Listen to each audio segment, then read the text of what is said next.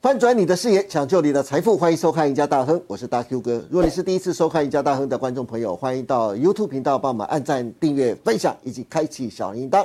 你对本节目的支持就是我们节目成长的最大动力，因此欢迎大家踊跃的帮我们按赞跟分享哦。好，今天节目开始，赶快来欢迎我们的航运专家，我们的资深分析师李春华老师，华哥你好。哎，大 Q 哥好，各位投资朋友大家好。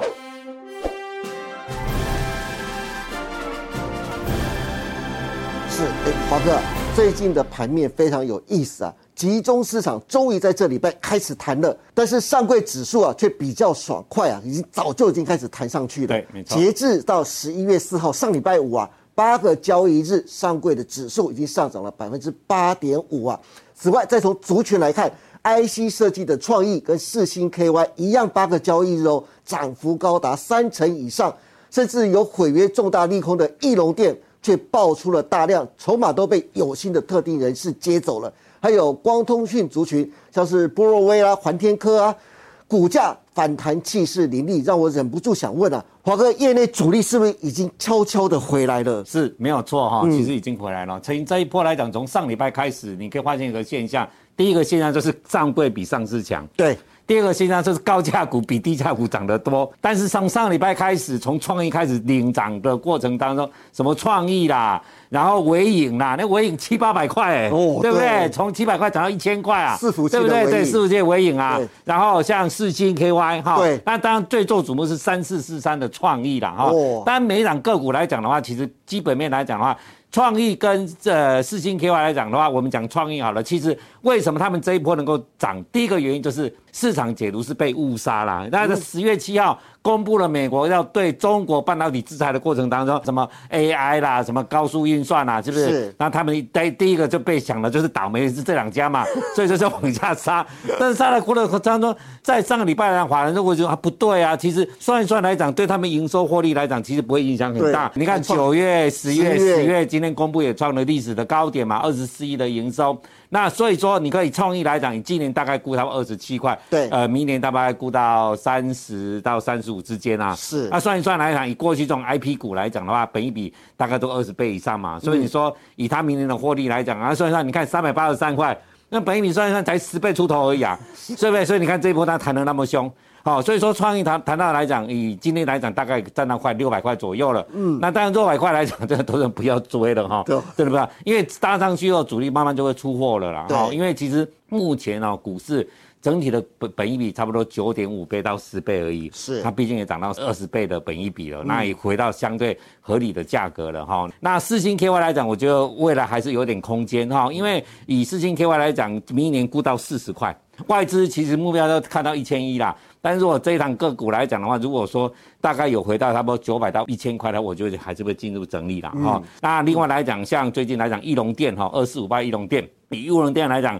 最低点就是上个礼拜五长约一次打掉，对大概是八千万到一亿的金额啦。他也预期说晶圆代工的价格会往下跌，所以说他宁愿呃长痛不如短痛啊，反正就是先砍再说哈对，先砍再说。是砍完以后呢，股价换到最低点哈，以今年大概法人估它今年赚五块多了，明年还会再衰退哈，嗯还会再到四块多。所以说以股价来讲的话，我觉得你看八十上下啦做整理的格局，我觉得就已经相对不错了。我讲一下大盘好了，我们从台北股市过去的经验来讲的话，在十二月来讲，百分之百月线都是长都是红的哇啊，对不对100%？耶对对，都百分之百哈，百分之百。那就过去来讲，只有选举那一年哈，十一月的月线还是红的，嗯 是所以说你看最近为什么在涨，其实对也是还是有选举行情还是有选举行情的对不哦，对还是有的哦是哦。所以这里来讲的话，当然我们这一波的涨，我们还是看反弹啊，同志们记住一点，反弹嗯反弹，哎反弹。对，那这一波来讲，要走回升，一定要过一四零四二。哦，记住这个数字一是四零四二。好嗯哦，那接下来要克服的是一三五七，一三五七是长线这个中轴。是是我们从八千五百点涨到一八六一九中心的位置，就是一三五七一。这边如果能够站上去的话，我投资者大概一二六六就这一波的空头，从一月一八六一九跌到一二六二九的。低点的位置大概就到了。是那这波功能就修正为了。其实资金来讲，我们从创意来讲、事情来讲的话，其实我们台湾的大户的人，因为讲实话，今年他都没赚到钱，好不好？对今年从年初跌到不零要点。说赚到钱，搞不好等也跟着散户一对样被对套对住对啊，了。对啊，所以说你看啊，所以说大家还是要过年前还是要希望赚一点钱。那美国对股市也相对稳定蛮多的嗯嘛，哈、所以说这里来讲的话，到年底来讲，我觉得还是有一些行情的啦。好哦，不过黄哥讲到业内大户啊，除了电子族群之外，上礼拜的航运族群似乎也有些业内大户的影子啊。虽然上海集装箱指数 SCFI 啊继续下跌，可是已经连续二十周收黑喽，报价来到一千五百七十九点。全球四大航线，欧洲线上周跌幅最大，高达百分之十六点一二，跌破了两千美元的关卡。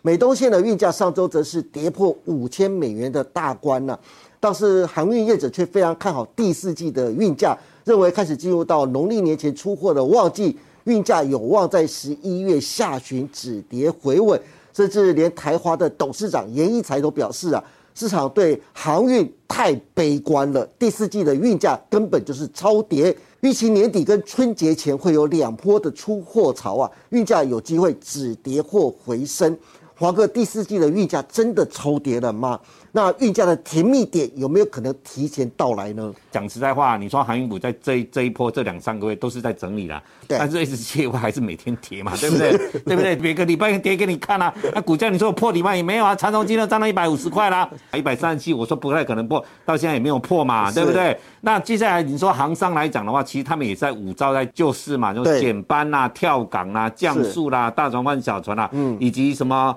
呃抽掉非主力的航线等等啦，其实减班大概现在减了百分之二十到三十了啦。对那当然，对明年的景气的看法，其实今年的需求哈、大概比之前预估的少了百分之二左右。嗯，但是他们说估明年哦，我想说估明年跟今年差不多、哦。跟今年差不多。对，跟今年差不多。那今年是什么？今年上半年是很好，下半年是对往下杀哦。是所以说，如果说明年跟今年差不多的话，那现在重点当然没在供给嘛，对不是对？对大家本来怕是需求会下降嘛，对但是想说需求跟今年是一样的哦。好，那供给来讲，大家最诟病的就是船一直造一直造嘛，说明年供给会降百分之七到百分之八嘛。嗯对我问你，为什么长隆那么急着造船？是，如果说你是长隆的老板，你想嘛，我两年赚了两三千亿呢。对，对不对？啊，我赚了两三千亿，然后又要环保法规要出来，是那我当然我要把旧船淘汰掉，去买新船嘛。对嗯就每个老板都这样想，不然我这做两年赚那么多钱干嘛？我花一花哦，不是啊，我还是要永续经营啊，对不对？你看台湾的原因才讲得很清楚嘛。其实供给来讲，绝对没有你预期的那么多。对连长荣的总经理也是这样在讲嘛。是所以说这里来讲，其实对明年来讲的话，真的跨博啦， 真的啦，真的没有没有没有一个人看得准的啦。但是呢，你回归一个投资的价值，我们讲是长荣好了，对，长荣第三季公布出来了，哇，赚四十七块钱。它前三季已经赚了一百四十三，是我们在这个节目当中一直跟各位投资强调说，长荣今年一百五十六到一百六绝对有，对不对？对，我没有骗你吧？是你看它前三季都一百四十三了，第三季啊、哦、加上去，第三季估计我最近看了法人的一个报告，嗯他说第三季赚十八块，所以今年大概估一百六十一块了。哇，但是明年重点哦，是明年我看了两三家，大家估的都不一样，这我就没办法跟你讲。有人估八块的，对，但是有人估三十六的，那你要听哪一个？如果假设是三十六的话，对不对？今年一百六十一，明年如果市场给你跨市场给你六十几块的股股票股利，你现在看一百五十块，你值率多少？三四十趴。哎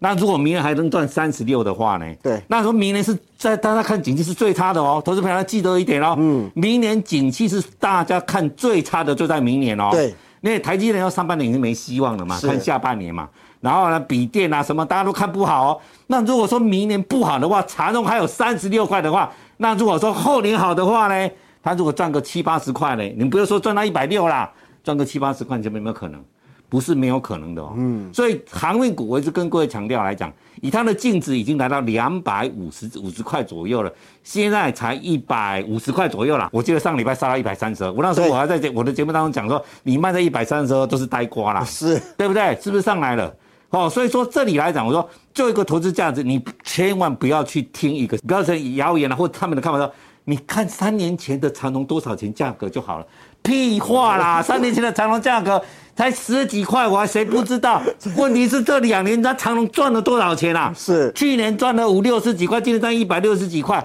你光他的现金，我算给你听，现在长荣一百五十块，对不对？对，股本多少？两百一十亿呀、是你光市值才三千亿呀、长荣今年第前三季就算三千多亿了，有没有？有两百一十亿嘛，一百六十四几块，是不是快三千亿了？哎，拜托好不好？所以它的价值是严重被低估。我是讲难听一点，是严重被低估。但是为什么涨不上来？它的价格太高了。对因为你现在资金才两千多亿，除非说大家都拱上来了，不然你说以他们他们三家公司来讲，它也不是面板的饼，这都十几块而已，是对不对？资金量的问题。但是这一波大盘涨，它有涨吗？有，还是有涨哦。而且这一波，你觉得我个人觉得观察一个现象哦，我是觉得有主力在那边洗盘，对，然后换一些不好的消息啊啦，然后是让你卖掉啦，因为对嗯大家都知道嘛，长荣、阳明、望海最被他诟病就是筹码的混乱嘛，都在一个我们套牢的散户的手上嘛，是所以他一定换一些不好的消息，让你要这边洗呀、洗呀、呃上也上不去，跌也跌不来，有些人就受受不了，赶快卖，而且有些投顾老师讲，他换股操作啊，对不对？对啊，换股操作，你又换股操作，我跟你讲，洗完以后，你跟他讲，明年我就一定大涨的啦，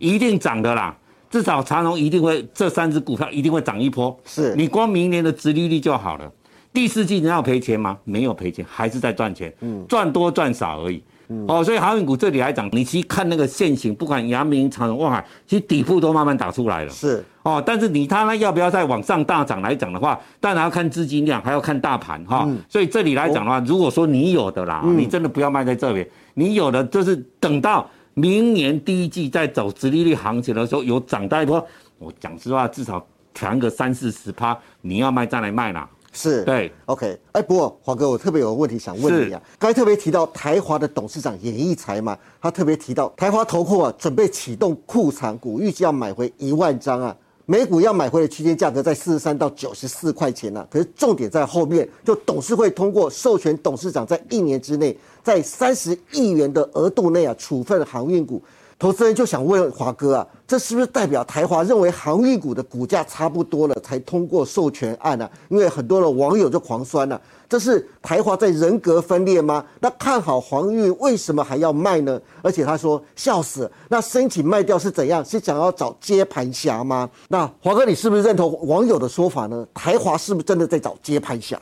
哦，其实不会啦。其实他、他，我就他这最重要是一年内处分啊请问投资朋友，如果说你说从这里来讲的话，你说长荣还能够回到之前那个高点的位置吗？阳明能够回到那高点位置吗？不可能的事情啊！我跟你讲说，这次啊，以目前的股价，以长荣一百五，阳明的六十块出头，都是一个比较超跌的这个行价位嘛。你从殖利率来看，你从本益比来看都是的。是但是你说明年最不好，但是后年有可以看到 到一百六十块吗？不可能的事情啦，它可能说慢慢走一个相对稳定的行情了，你懂我意思吧？对就获利来讲说啊，你可能假设明年三十的话，后年比较好的可能就是四五十块。是那四五十块来讲的话，就变成说它每年都会赚不少钱，配置利率给你。嗯，但是就股票来讲，它可能走一个区间震荡的操操作啊。比如说对好了，我讲了，假设长荣可能说这一波可能说一百五，可能涨到一百八、一百九。是对不对？百一百可能来到它的净值的零点八倍。嗯对那这里来讲呢，如果真的到净值八倍来讲，我觉得一定要卖的啦。所以说，台湾董事长他他这里也想看到目前来讲，他也觉得说，以整个航运股以这边来讲，他觉得是超跌，但是他不会卖在这边。是但是涨上去的话，他还是会卖啦。我讲那一点，所以说我觉得他讲的是合理的哦。